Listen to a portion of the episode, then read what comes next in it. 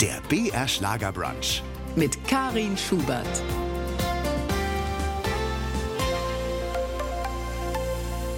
Auf geht's, rein ins Vergnügen. Am Sonntagvormittag wird gebruncht auf BR Schlager und da haben wir heute einen ganz großen der Showbranche zu Gast, Howard Carpendale. Er hat sein neues Album Let's Do It Again rausgebracht und geht im kommenden Jahr wieder auf Tour. Darüber wollen wir in den kommenden beiden Stunden natürlich ausführlich sprechen, aber natürlich auch über Gott und die Welt, sein Leben als Schlagerikone und Privatmensch. Hallo und willkommen beim BR Schlagerbrunch, Howard Carpendale. Schön, guten Morgen, freue mich hier zu sein. Ja, ich finde es auch schön, dass Sie sich die Zeit nehmen. Let's do it again. Lass es uns nochmal tun. Was für ein schöner Albumtitel. Was würden Sie denn gerne nochmal tun?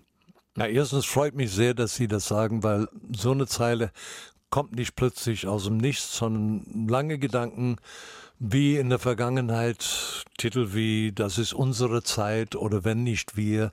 Ich möchte schon etwas sagen und nicht einfach Haut Carpendale 2023, sondern schon eine kleine Botschaft da drin. Und Let's Do It Again ist meine Botschaft im Moment, weil ich irgendwie, ich habe sechs Jahre lang kein neues Album gemacht. Wir haben Alben zusammen, drei Stück mit der Royal Philharmonic Orchestra gemacht.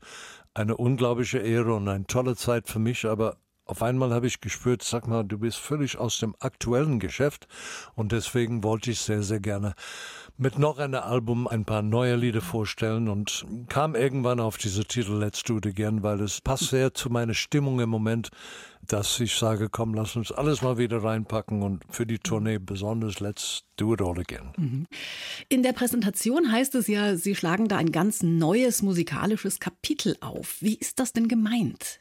Och, ich habe diese Präsentation nicht selber geschrieben. Ich habe nur mal eine Entscheidung getroffen, mit jungen Menschen ein Album zu machen, und zwar mein letztes Album. Das habe ich sehr klar gesagt in einer Fernsehsendung.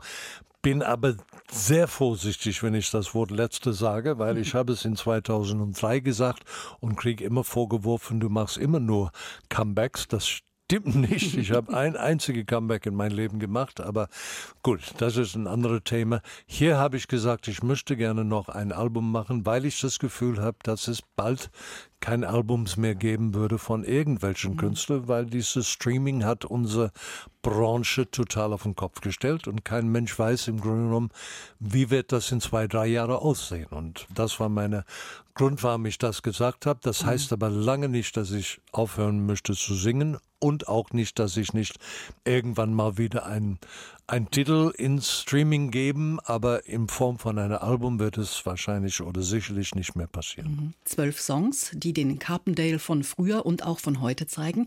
Ja, mit 77, ich könnte mir vorstellen, dass einen da äh, ja das schöne Mädchen von Seite 1 nicht mehr ganz so interessiert, wie vielleicht, ja, was eigentlich? Welche Themen treiben Sie denn um? Sie sind ja so als Kosmopolit bekannt. erwachsene Themen. Ich will, und das verlange ich von meinen Texten wirklich, dass wir gewissen Worte nicht benutzen. Sie würden von mir selten Paradies oder Herzschmerz hören. Das ist nicht mein Ding. Ich möchte aber trotzdem die Leute nicht überfordern mit Themen, die zu sehr ich bin ein sehr politischer Mensch, aber ich bin ein Mensch, der Emotionen am liebsten verkauft. Und deswegen versuche ich nicht, irgendwelche Lösungen oder irgendwelchen Warnungen anzubieten, sondern egal welche Thema, es soll eine emotionelle Appell haben. Und ich glaube, das ist das Geheimnis meiner langen Karriere, ehrlich gesagt. Sie sind ja schon immer mit viel Gefühl an die Dinge rangegangen, sind immer auch Ihren eigenen Weg gegangen. Wird man denn von der Plattenindustrie nicht auch ab und zu gedrängt, vielleicht in eine bestimmte Richtung zu gehen, weil sich das angeblich besser verkauft? Das ist ein Kompromiss, die man wirklich lernen muss zu machen über die Jahre. Und es ist jetzt gerade bei Singles anders als bei Titeln, die auf ein Album kommen. Singles sind natürlich für eine Plattenfirma die Werbeträger von einem Album und da verstehe ich immer, es gibt oft heftige Streit zwischen uns, bis man eine Lösung findet und ja, ich finde, ein Kompromiss ist etwas, was wir nicht nur in der Musikbranche brauchen, sondern auch in unserer Welt im Moment. Ich wollte zum Beispiel, warum tanzt du so allein, zuerst nicht singen. Und dann, die Plattenfirma war allerdings sehr dafür. Und dann habe ich gesagt, komm, lass mich ein bisschen mit diesem Titel mal mich dran gewöhnen und ich habe Textänderungen gemacht, so dass ich nicht mehr der Beobachter war von einer Frau, die tanzen, dem ich mich verlieben könnte. Das wäre mir zu zickig gewesen. Jetzt bin ich eine, der eine Frau anschaut und die Frage stellt, warum bist du so auf der Leine? Und ich glaube, das ist auch etwas, was in unserer Welt im Moment gerade mit Social Media eine Frage, die man Kids stellen muss ist das gut, dass die immer Sachen sehen, die perfekt sind, perfekte Menschen, perfekte Körper. Wir sind alle einzigartig und ich habe festgestellt, wirklich zu meiner Überraschung. Dieser Titel, wenn ich die Kommentare im Facebook lesen, es bewegt sehr, sehr viele Menschen. Mhm. Ins aktuelle Album hören wir natürlich später auch nochmal rein hier im Schlager Brunch. Aber vielleicht schauen wir jetzt erstmal in die Vergangenheit. Da gibt es ja auch viel zu erzählen. Woher kommt eigentlich Ihr musikalisches Talent? Wurde denn viel gesungen im Hause Carpendale? Weit entfernte Verwandte, ja. Die Schwester meiner Mutter hat in Wien gesungen bei der Oper und so weiter, aber sonst könnte ich jetzt keine gute Antwort dazu geben. Ich habe ganz, ganz früh in Clubs gesungen, als Zwölfjähriger mal ein, zwei Lieder vorgetragen und ich habe einen Gefallen daran gefunden. Mit 15 habe ich in einem größeren Hotel in Durban so eine halbe Stunde Show am Wochenende gemacht und ich glaube, da ist auch diese sehr starke Bedürfnis, die ich habe, wenn ich irgendwo auftrete, nicht nur ein Sänger von, sagen wir mal, fünf oder 25 Lieder zu sein, sondern dass viel mehr dazu gehört. Für mich gehört auch so eine Konzert viele verschiedene Emotionen und Unterhaltung, also mit dem Publikum reden, ein paar Witze mal vielleicht erzählen oder ein paar Anekdoten und wirklich eine Abend daraus machen, die mehr ist als nur ein Party. Wenn wir so zurückschauen in die Vergangenheit, da finden sich ja viele Anknüpfungspunkte. Howard, welche Erinnerungen haben Sie denn vor allen Dingen an Ihre Kindheit in Südafrika? Sehr gemischte, weil was man als Kind natürlich, bis man ein bisschen älter ist, nicht mitkriegt, ist die Politik, die in Südafrika damals war. Es ist mhm. bekannt in aller Welt, dass es gab Apartheid in Südafrika, was sicherlich sehr, sehr falsch war. Aber wie gesagt, man wächst mit einem System auf und irgendwie ist das für ein Kind eben normal. Ich habe noch nie ein Fernsehgerät gesehen, bis ich in London ankam mit 19. Also hat man nicht wahnsinnig viel Kontakt zur Außenwelt und dachte irgendwie, na, das ist das Leben so. Und ich hatte viele Freunde von anderen Hautfarben und so weiter, mit denen ich Fußball gespielt habe, was auch immer, hinten im Park. Aber heute weiß ich, dass dieses System in Südafrika ein sehr brutales System war. Und ja, da hat man es nicht einfach zu sagen, okay, das ist meine Vergangenheit. Mhm. Aber ich hatte eine sehr glückliche Kindheit, das muss ich schon sagen, mit sehr, sehr viel Sport und äh, eine eigene Band, mit dem wir jeden Wochenende mal Partys gespielt mhm. haben und so weiter. Es war schon eine schöne Zeit. Mhm. Ihr Vater stand ja eigentlich auch auf einer Bühne, der politischen Bühne. Wie stand er denn zur Apartheid? Naja, so wie viele, sagen wir, in der Mitte war, ohne rechts oder links zu sein, die eben gesagt hat, es ist, äh, ist ein System, die geendet werden muss. Aber wie so oft in der Politik, man redet immer von was man will und was man enden will, aber es tut sich nichts. Und am Ende wurde Südafrika mehr oder weniger gezwungen, ihr System da zu enden. Allerdings muss ich sagen, am meisten gezwungen von einem Land, die USA Amerika heißt und deren rassistische Probleme im Moment sind nicht viel weniger schlimm, als die damals in Südafrika waren. Mhm. Ja, Sie haben mal gesagt, die Kindheit in Südafrika war von vielen Freiheiten auch geprägt. Ich war vor ein paar Jahren mal im Urlaub dort, da hieß es dann immer, geht nachts bloß nicht raus alleine, das ist gefährlich. Wie nehmen Sie das heute wahr?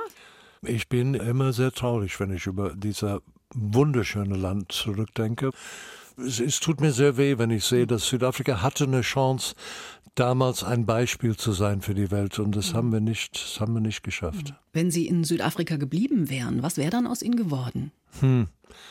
Ich wäre nicht geblieben. ich weiß, mit 18 habe ich gesagt, ich muss ins Ausland und das war ein sehr starker Bauchgefühl, die ich hatte weil ich wusste, es kommt eine Zukunft, die nicht unbedingt das, was ich mitmachen wollte. Und nee, nee, ich hatte ein sehr, sehr mhm. starkes Bedürfnis da wegzugehen in die große weite Welt. Mhm.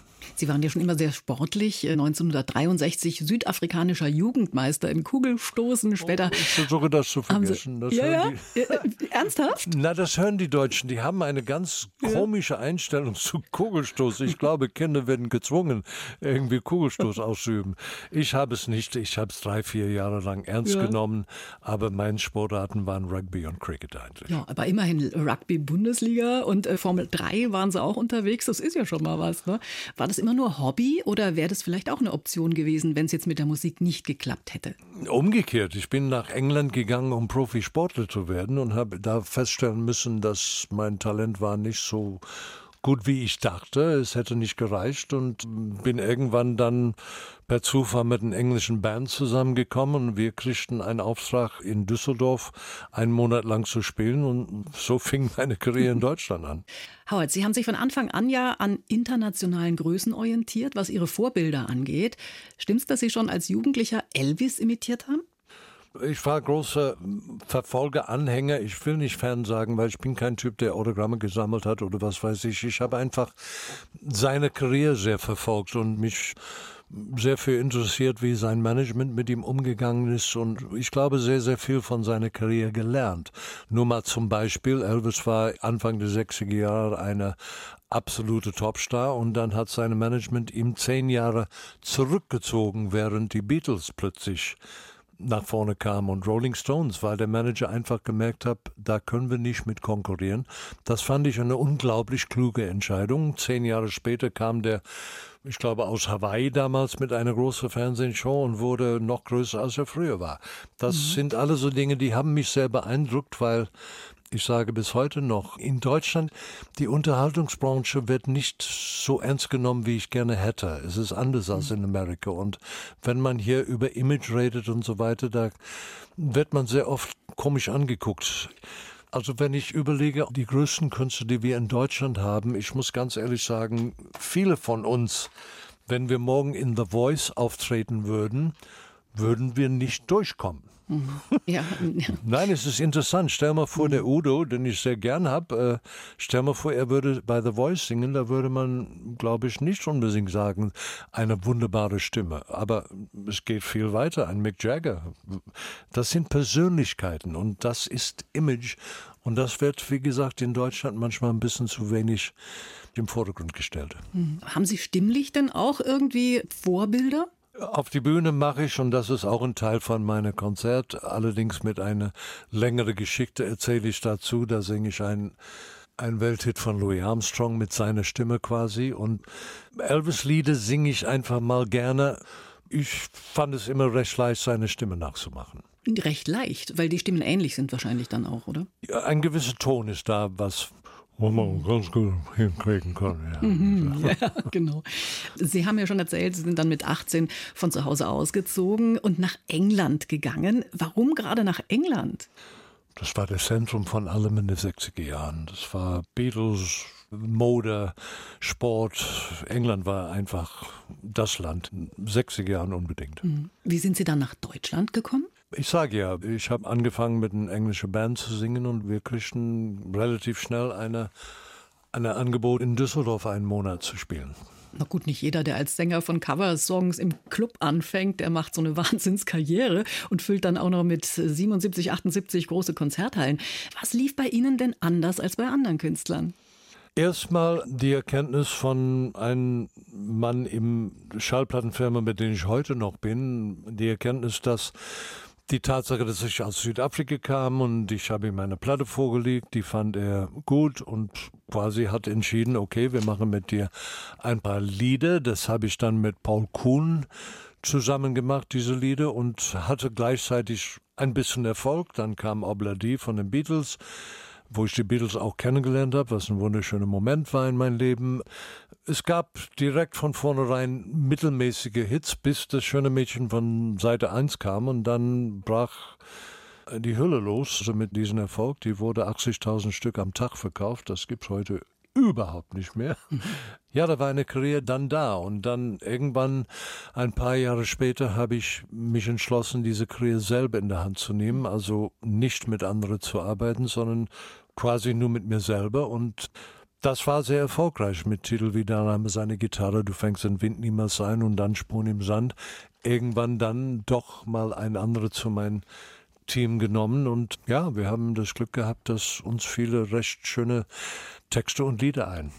Damals war das ja noch so, dass man äh, eine Plattenfirma brauchte, um sich auf dem Musikmarkt einen Namen machen zu können. Sie haben bei Elektrola in äh, Köln vorgesprochen. Äh, wie haben Sie die Leute dort denn von Ihrem Talent überzeugt? Ich glaube, so wie die meisten, da wurde ein Studio gebucht und ich äh, kriegte ein paar Lieder, die ich lernen sollte und die habe ich eben dann im Studio so eine Art Demonstrationsgesang gemacht und, und wurde dann ein Produzent zugeteilt und nämlich dem bekannten Mann Paul Kuhn, mit dem ich eine wunderschöne freundliche Beziehung hatte, die paar Jahre, wo er mich produziert hat. Und er hat auch gleich mit mir, im Grunde genommen, wenn ich so seine allererste Titel lebenslänglich, der Paul war schon ein, ein Jatzer und mhm. ihm war ganz simple Schlager ein bisschen zu wenig und deswegen war der Anfang schon, schon ziemlich interessant. Meine dritte Titel mit ihm war ein Welthit namens Stand by Me.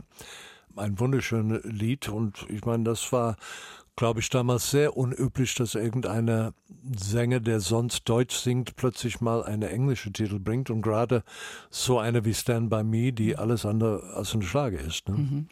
War Ihnen eigentlich anfangs klar, in welche Schublade in Anführungsstrichen Sie da gesteckt werden sollten?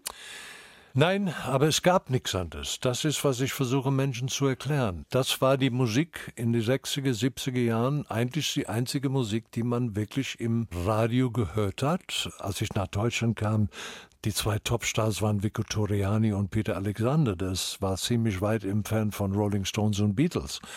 Und äh, das hat mich schon ein bisschen gewundert. Aber gut, äh, ich wollte Erfolg, ich wollte mal ein bisschen mehr verdienen, als ich damals verdient habe als, als Sänger in einem Nightclub. Also habe ich das gerne angenommen. Und Schlager ist ein sehr dehnbarer Begriff. Wenn ich heute Leute frage, bitte erklär mir, was ist für dich eine Schlager, habe ich noch keine gefunden, der eine vernünftige Antwort gibt es ist eigentlich schade, dass man diese Schublade überhaupt hat. Es, es ist, es ist eine komische Diskussion, ja. diese Thema, und deswegen, da kommt man nicht weiter. Nur ich bin zu faul, ich habe es nicht gemacht, aber ich wollte irgendwann mal einen Text vorlesen, die ich umübersetzt habe und wo Menschen zu mir sagen, was ist das für ein Vorspartext? Und ich würde dann antworten, das ist die Nummer eins in Amerika. Also komm mir bitte nicht damit, dass deutsche Texte sind schlechter als ausländische Texte. Absolut, absolut. Äh, Sie haben ja auch den ersten Platz damals beim deutschen Schlagerwettbewerb belegt mit dem schönen Mädchen von Seite 1. Ich glaube, 1970 muss das gewesen sein. Genau. Ist das eigentlich immer noch im Repertoire? So auf Konzerten wollen die Leute ja oft die alten Hits hören, oder? Ja, aber das ist, glaube ich, ein Teil meiner Volk. Die kriegen die alten Hits, aber die kriegen die immer ein bisschen anders. Ich würde niemals ein ernsthafter Titel also zu sehr verfremden. Aber das schöne Mädchen ist bei uns ein Rap-Titel inzwischen und die Leute lieben es. Wow. Ja, Sie hatten ja auch sehr schnell Ihren eigenen Kopf, was Ihre Lieder angeht, haben dann auch selbst komponiert. Lieder wie Du fängst den Wind niemals ein oder Nachts, wenn alles schläft. Äh, was hat damals einen guten Song für Sie ausgemacht? Vielleicht auch im Gegensatz zu heute. Vielleicht hat sich auch nichts geändert. Also Thomas Anders hat einen Satz gesagt, die ich mit zu meinen Lieblingssätze über meine Karriere immer aufgeschrieben habe und immer festhalte als eine meiner Top Ten. Der hat gesagt, Carbondale war uns immer fünf Sekunden voraus. Jetzt hat er es gesagt, nicht ich, aber ich habe mich sehr gefreut, weil ich glaube schon, dass wir immer in, in unsere Musik mal vielleicht eine extra Harmonie eingebaut hat, die vielleicht nicht typisch war für deutsche Schlager oder die Texte waren vielleicht ein bisschen anspruchsvoller, ohne anspruchsvoll zu sein, ohne dass mhm. man sagt, nee, das geht mir auf den Nerven, das ist mir viel zu intellektuell. Wir haben einfach eine gute Mischung gefunden und ich Neulich hat ein Chefredakteur einer ganz große deutsche Zeitung, ich will seinen Namen nicht nennen, der sagte zu mir, ich wusste, wir würden uns kennenlernen, da habe ich viele von deinen Titeln angehört und ich muss sagen, du hast in Deutsch mit die schönsten Texte, die ich überhaupt gehört habe.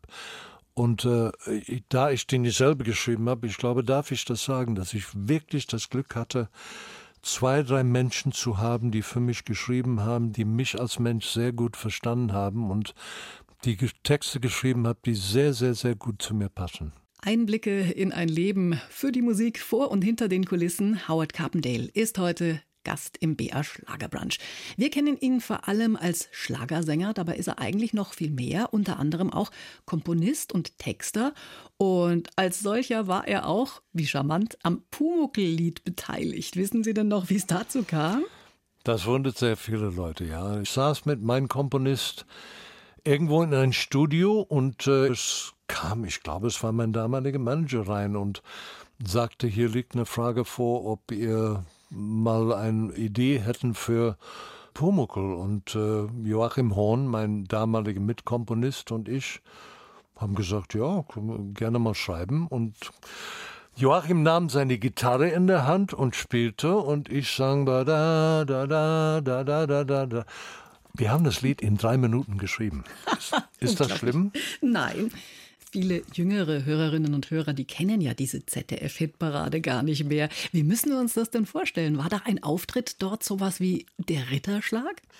Eine Zeit, die ich in mein letztes Konzert, die Show meines Lebens, 20 Minuten gewidmet habe. Wir haben eine kleines Set auf der Bühne in der Pause gebaut und ich bin rausgekommen quasi in der zweiten Teil und habe diese ZDF-Hitparade mal erzählt, was da war, wie es war und Lieder gesungen von anderen Künstlern auch, die in der Hitparade sehr erfolgreich waren. Man kann sich heute, ein junger Mensch, der vielleicht erst mal in den 80er Jahren geboren ist, sich diese Art von Fernsehen gar nicht mehr vorstellen. Da flogen wir alle nach Berlin, da trafen wir uns in eine kleine Studio da und haben drei Tage da verbracht und geprobt und am Samstagabend ein Dreiviertelstunde eine Show gemacht, die bis zu 25 Millionen Menschen angeschaut haben. Das ist uns damals nicht so richtig wahr geworden, was wir da machen, aber ich weiß nur, da ging man aus diesem Studio und am nächsten Tag lief man über die Straße und jeder von uns wurde sofort erkannt. Es war wirklich ein Teil des deutschen Kulturs. Diese Zeit werden wir nie, nie wieder erleben. Es war schon einmalig. Eigentlich waren Sie ja nie, bis auf eine große Auszeit, weg von der Bildfläche. Muss sich ein Künstler auch ab und zu mal zurückziehen, um wieder sagen zu können, hallo, ich bin wieder da? Nochmal, wenn ein Thomas Anders zum Beispiel sagt, fünf Sekunden voraus, das ist ein Teil davon. Ich war der Erste und ich habe da Stimmungen gehört von Stimmen von, von verschiedenen Künstlern, Managers. Das ist der Ende deiner Karriere, wenn du jetzt ein Jahr lang gar nichts machst. Heute ist es gang und gäbe, es ist das Normalste der Welt. Ich meine, ein Grönemeyer verschwindet meistens für vier Jahre, kommt mit einer Platte und einem Ton, dann ist er wieder weg. Natürlich ist es sehr, sehr wichtig, dass man die Leute nicht mit dauernder Präsenz auf die Nerven geht. Es ist ganz, ganz wichtig, dass man immer wieder zurücksieht. Vielleicht ist das der Grund, warum ich immer wieder höre, du hast tausende Comebacks gemacht. Nein, ich habe Pausen gemacht. Eine echte Auszeit gab es dann ja 2003 bis 2007. Die haben Sie auch angekündigt. Mhm. Ähm, in einem aktuellen Podcast mit Harald Schmidt haben Sie auch ganz offen ähm, über Ihre Depression gesprochen. Viele Stars wollen ja schwierige Zeiten so lieber ein bisschen ausblenden. Warum gehen Sie da so offen mit um? Zuerst mal nicht, wenn ich ganz ehrlich bin, nicht unbedingt freiwillig. Viele Gespräche mit meinem Freund und Manager über die Tatsache, man, man kann damit irgendwas erreichen. Und gerade Depression ist nicht eine Krankheit, die wie Krebs, äh, sagt jeder, ach, schlimm für den Mensch. Es gibt immer noch viel zu viele Menschen, die denken, Depression ist eine Sache, die könnte man selber regeln und einfach ignorieren, was ein völliger Schmarrn ist. Ich war fünf Jahre lang von dieser Depression betroffen und es ist äh, unerklärlich, wie die Lethargie und die Desinteresse am Leben da aufkommt und äh, ich mache es, weil ich glaube wirklich, dass ich vielleicht und wenn es nur ein Mensch ist, helfen kann, aus einer solchen Situation zu kommen. Deswegen habe ich dieses Gespräch mit Harold gemacht mhm. und äh, na, es war schon eine sehr schwierige Zeit, allerdings nicht nur entstanden dadurch, dass ich meinen Beruf vermisst habe. Es gab eine Menge Dinge, die dazu geführt haben.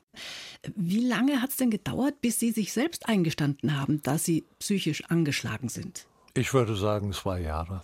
Zwei Jahre habe ich gebraucht, um, um dieses Wort zu verstehen ein bisschen. Man, man will es nicht wahrhaben. Und das ist sicherlich eine der die größeren Probleme. Man muss schon mit Experten reden können. Und da hat auch nicht jeder der Chance, das zu tun. Das ist sehr, sehr schade. Mhm. Ja, Sie haben gesagt, es gab viele Gründe. Wollen Sie darüber sprechen oder sprechen Sie darüber? Oder ist das ein Thema, was Sie sagen, nee, das mache ich mit mir dann doch aus oder mit meinen helfenden Personen? Naja gut, es ist vorbei inzwischen. Mhm. Aber es ist kein Geheimnis, wenn ich sage, meine Frau war sehr, sehr, sehr krank. Und äh, das hat 18 Jahre gedauert, bis sie wieder gesund war. Und alle diese Dinge, das waren 18 sehr, sehr schwierige Jahre für uns beide. Es ist ein absoluter Wunder, dass wir zusammen da rausgekommen sind. Ich will gar nicht in Detail gehen, mhm. aber da erlebt man Dinge, die man nie für möglich gehalten hat, gerade wenn man in Amerika lebt. Mhm. Was hat Ihnen denn aus dieser Depression geholfen? Sehr viele Gespräche, eine endgültige Gespräch mit einem Therapeut, der gesagt hat, wenn du nicht auf die Bühne gehst, glaube ich nicht, dass du noch länger leben würdest. Der wollte damit sagen, dass ich eher der Typ bin, der sein Leben beenden würde, wenn es ihm nicht mehr passt. Das ist übrigens die erste Frage, die man hört, wenn man sich anmeldet mit dieser Krankheit. Ja, denkst du oft an dich selber umzubringen? Es wird jetzt sehr heavy, aber mhm. ich sage nur, es war eine Mischung aus dieser Krankheit, die meine Frau, die Trennung, die wir erlebt haben innerhalb der Familie deswegen und so weiter. Es kamen so viele Dinge zusammen. Mhm dass mein Sohn, die Geschichte habe ich oft erzählt, der Wayne plötzlich an der Tür klopfte in Amerika. Ich habe ihn überhaupt nicht erwartet und er sagte mir, ich bringe dich nach Deutschland zurück oder ich verlasse Amerika nicht. Und sechs Tage später sind wir dann nach Deutschland geflogen. Ich war in einer Klinik, ich habe mit verschiedenen Therapeuten längere Gespräche geführt. Irgendwann sagte einer, du musst wieder auf eine Bühne gehen. Habe ich getan. Das war allerdings nicht die Lösung. Es war nur eine Teillösung. Die Lösung war, Klingt ja eigentlich banal, aber als ich merkte, dass das heißt, ich muss es ein bisschen erzählen. Mein Management hat organisiert. 15 junge Menschen haben mich in ein Hotelzimmer getroffen. Ich machte diese Tür auf und da saßen 15 Deutschlands berühmteste Komponisten, eher bekannt vom Rap und Popmusik, Hip-Hop, alles Mögliche. Die sind aufgestanden, haben mir laut applaudiert. Ich kriege Gänsehaut, tut mir leid. Ja, ich äh, auch. das war dieses Erlebnis, war eigentlich der Anfang von einer, äh, es gingen alle Türen für mich neu auf. Ich sah keine, ich war irgendwie in diesen Depressionen in einen Raum eingeschlossen und es gab keine Türen. Diese Türen gingen auf. Ich merkte, ich kriege ein neues Team um mich. Ich brauche nicht, äh, wie ich 35 Jahre mit dem gleichen Team wunderbare Erfolge erlebt habe, aber wir waren alle an einem Punkt, wo wir sagten, was kommt jetzt noch dazu? Es war eine Mauer vor mir und plötzlich ging alles wieder auf. Und mhm. das war die Sekunde, in der ich wieder angefangen habe zu lachen und zu sagen, es gibt eine Zukunft. Mhm. Da war dann die Kraft wieder da, ne? Ja. Oder gibt einem die Arbeit auch wieder Kraft? Diese Arbeit auf jeden Fall. Ich glaube, ein Problem, das wir in unserer Welt haben, ist, dass es eine sehr, sehr große Prozent gibt von Menschen, die täglich Arbeit machen, die die nicht mögen. Was die Lösung ist dafür, habe ich keine Ahnung, aber ich habe einen Traumberuf und das ist ein, ein Geschenk. Mit neuer Kraft ist er 2007 wieder ins Schlagergeschäft eingestiegen, nachdem er sich eine Auszeit gegönnt hatte. Howard Carpendale im BR Schlagerbrunch. Ja, seitdem ist ja unglaublich viel passiert. Neue Alben 2009, 2015, 2017, dazwischen auch noch zwei Spielfilme und dann ja 2019 die Zusammenarbeit mit dem Royal Philharmonic Orchestra. Das war doch wahrscheinlich noch mal ein ganz neues Gesangserlebnis auch. Ich kann mich genau erinnern, wie mein, äh, wir saßen in einem Meeting bei der Plattenfirma und der Chef dieser Firma fragte mich, ob ich Lust hätte, mit der Royal Philharmonic Orchestra zu singen. Ich sage jetzt nicht, was ich ihm gesagt habe, aber ich dachte, es war ein Witz. Ich meine, da, da kommt einer aus Südafrika, der eigentlich mehr Sport im Kopf hatte und dann plötzlich komme ich in die Musikbranche schreibe ein paar Lieder mit einem Freund von mir und sitze plötzlich im Studio von den Beatles und höre, wie 50 Mann Orchester Lieder oder Musik Playbacks machen mit Musik, die ich geschrieben habe. Ich habe meine Frau da gehabt, ich habe sie nur gesagt, das ist ein Traum, das kann nicht sein. Royal Philharmonic Orchestra war für mich der Gipfel der Musik. Und, und plötzlich sitze ich da bei den Beatles im Studio und es ist, äh, Ich bin ein bisschen süchtig geworden. Deswegen habe ich sechs Jahre lang mit denen gearbeitet. Ja, und dann äh, 2022 ja die Show meines Lebens, also Ihres Lebens. Wer sie gesehen hat, ist wahrscheinlich aus dem Staunen nicht mehr rausgekommen. Sie konzipieren diese Show ja auch selbst, oder? Worauf kommt es Ihnen da an? Ich saß zusammen mit meinem Team und fragten, wie, ich brauche immer einen, einen kleinen Anstoß, bevor ich überlege, wie, wie sieht ein Konzert aus. Und da sagte einer von dem, warum nicht die Show meines Lebens?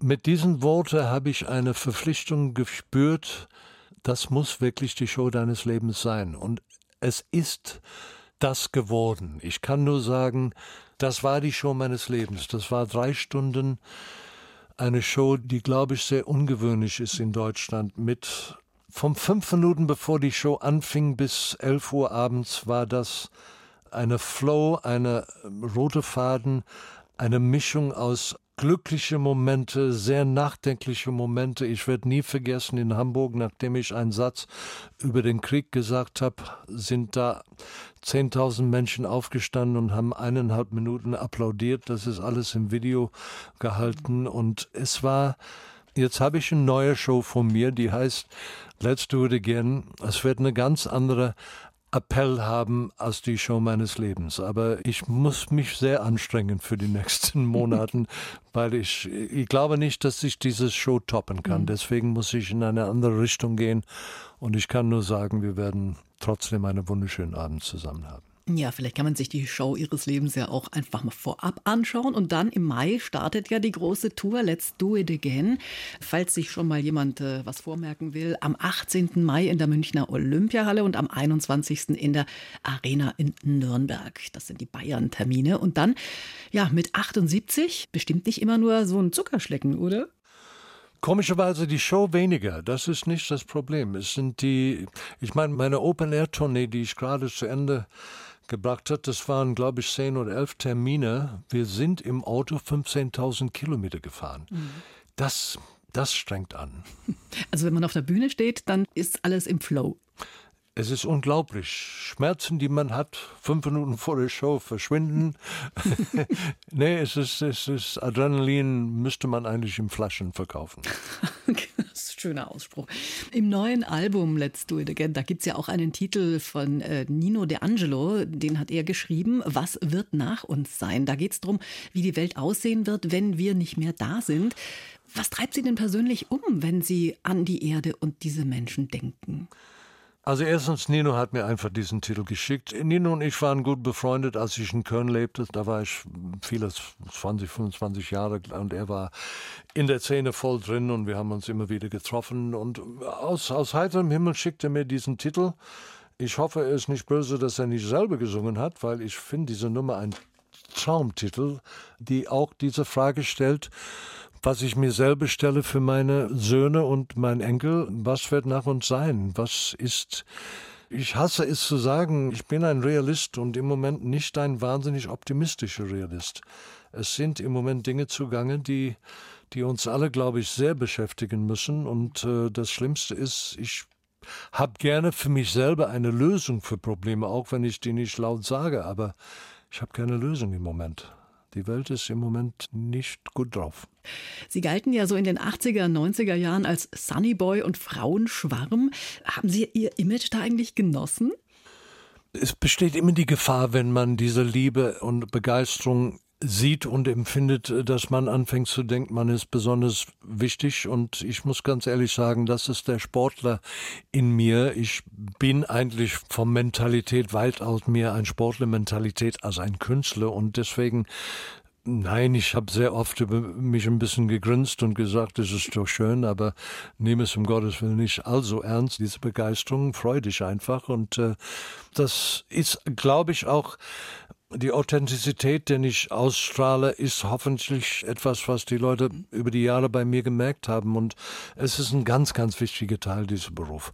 Ein Wort, die inzwischen sehr inflationär ist, aber mein Gott, es gibt nichts Schönes, als dich selber sein zu dürfen in einem Beruf wie ich ausübe. Also die Mädels lagen nicht wie bei Udo Jürgens vor der Tür. Die haben schon BHs auf die Bühne geschmissen ja? und sowas, aber die, heute sind die viel größer. Die BHs. Ja. Der erste Versuch einer Ehe hat ja nicht lange gedauert bei Ihnen. Was, was haben Sie da mitgenommen für Ihre zweite Beziehung mit Donis? Ähm, das sind zwei so unterschiedliche Ehen. Große Philosophie. ich bin gern verheiratet. Ich habe gerne das Gefühl, dass etwas ist für ein Dauer, was länger ist, gerade in diesem Ehe jetzt mit Donis.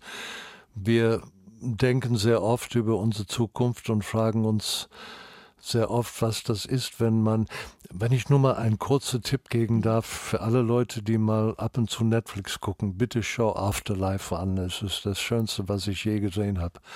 Zum Lachen und zum Weinen, ein unglaublicher Film. Und Donis und ich wissen beide, dass diesen Moment wird auch auf uns irgendwann zukommen, wo einer von uns nicht da ist. Und ich weiß, dass in Deutschland das ist ein Tabuthema und das finde ich so schade es ist so wichtig zu wissen, dass der Tod ist ein Teil unser Leben. Und wenn ich das sage, weiß ich, irgendwann lese ich in den nächsten paar Tagen in der Presse, Carbondale hat Angst vom Tod. Es ist so schade, dass man nicht ein bisschen hinter das denkt, was sagt er da mit diesem Satz. Wir behandeln diese Tod, es gibt Länder, wo man der Tod feiert. Ich will mhm. nicht sagen, das ist richtig, aber wir wissen beide, wenn wir diesem Alter erreicht, dass dieser Tag wird kommen. Und ich glaube, das sollte man sich darauf vorbereiten, weil ich möchte nicht einfach, ich sage meine ganze Familie, ich möchte mit euch alle irgendwann mal sprechen, so dass wir darüber reden können und dass ich euch alle sagen kann, ihr habt mein Leben bereichert und mir sehr viel gegeben. Ich kenne zu viele Menschen, die die leiden unter einem Tod, weil die schlechtes Gewissen haben, wie die mit diesem Mensch umgegangen sind. Und das soll bei mir wirklich keiner haben. Ich könnte stundenlang drüber mhm. reden, aber es wird zu ernst. Ich sage nur, wir sind beide sehr realistisch und versuchen uns auf unsere Zukunft vorzubereiten. Mhm. Der Sohn aus erster Ehe, Wayne, der ist ja in gewisser Weise in ihre Fußstapfen getreten, ist inzwischen ein bekannter und beliebter Moderator und Schauspieler, ne? Ja, aber viel wichtiger, ein unglaublich toller Mensch. Ich höre es von allen Seiten, wer ihn kennengelernt hat, was das für ein starker Mensch ist. Mhm. Sympathisch ist, ist mir zu wenig. Er ist erstens ein unglaublich empathischer Mensch und hat ein, ein Verständnis vom Leben. Äh, ich habe viel von ihm gelernt, muss ich ehrlich sagen. Ja, Sie haben ja auch mit Wayne schon zusammen gespielt, ne, in dem Fernsehfilm Lebe dein Leben. War das da so, dass Sie auch was von ihm lernen konnten? Auch schauspielerisch vielleicht? Hat er Ihnen Tipps gegeben? Nein, wir haben uns ganz klar gesagt, bevor dieser Film, wir gehen jetzt unsere eigenen Wege und belasten einander nicht mit Tipps. Ich hatte das Gefühl, dass ich, ich bin mit Wayne in New York bei der Strasberg-Schule gewesen. Strasberg-Schule ist die bekannteste Filmschauspielschule, die es gibt. Wir waren sechs Wochen, das ist viel zu kurz, aber wir waren dabei und äh, es war erstens mal ein unglaubliches Erlebnis, mit meinem Sohn sechs Wochen in New York zu verbringen und gerade auf so einer Schule und äh, wir verstehen beide was von die Schauspielerei und deswegen, nee, es, es hätte eher vielleicht zu Probleme geführt, wenn wir einander Tipps gegeben haben. Hm. Das, aber es war, war wunderschön, mit ihm zusammenzuarbeiten. Der BR Schlagerbrunch geht in die letzte Runde, aber schauen wir doch mit Howard Carpendale noch kurz in die Zukunft. Ja, das neue Album Let's Do It Again ist raus. Über die Tournee im kommenden Jahr haben wir schon gesprochen. Und es ist ja auch nicht so, dass es nicht noch weitere Pläne gäbe. Es soll ja bald auch ein Howard Carpendale Musical geben. Wie weit sind denn da die Vorbereitungen? Das ist für mich unfassbar. Es wird ein Musical geben, was ich so, so schön finde. Es geht nicht um mein Leben. Eigentlich habe ich gar nichts damit zu tun, außer dass in diesem Musical kommen nur meine Lieder vor. Mhm. Was Thomas für mich bestätigt hat, er hat in meinem Portfolio quasi Texte gefunden, die wirklich zu einer sehr wunderschönen Story führen, und zwar eine romantische Geschichte. Und äh, ich will im Moment nicht zu viel Details darüber erzählen. Ich freue mich wahnsinnig drauf. Mhm. Bin sehr, sehr gespannt. Ja, das sind wir auch gespannt, äh, was aus diesem Musical wird. Sie haben ja so viele Träume sich schon selbst erfüllt. Gibt es denn noch so unerfüllte Träume? Ganz ehrlich gesagt, eine meiner Träume ist, und das wollte ich schon immer, schade, dass wir es nicht früher gemacht haben, ich habe neunmal ein Halle in Berlin, hat mein Veranstalter gemietet und wir haben, was man in unserer Musiksprache Ensuite nennt. Da geht mhm. man in eine Halle und performt da, wie man in Vegas macht, im Prinzip viele Abende hintereinander. Erstmal braucht man nicht überall rumzufahren. Na, das ist mein Traum, wenn diese Tournee vorbei ist, dass ich sage, dann machen wir das. War sehr oft im Vegas und habe Shows von den ganz Großen gesehen und da war ich immer ein bisschen neidisch, dass die direkt von ihren Bühne gehen können, mal ein bisschen an Roulette-Tisch und dann ins Hotelzimmer. Das finde ich schon schön. Howard Carpendale, ja, ich danke Ihnen ganz, ganz herzlich für dieses wirklich super Gespräch. Das muss ich auch sagen. Vielen, vielen Dank. Es ist nicht üblich, dass Gespräche in diesem Form stattfinden, aber wenn, dann freue ich mich umso mehr. Vielen, vielen Dank. BR Schlager. Der BR Schlager Brunch. Jeden Sonntag von 10 bis 12 Uhr auf BR Schlager.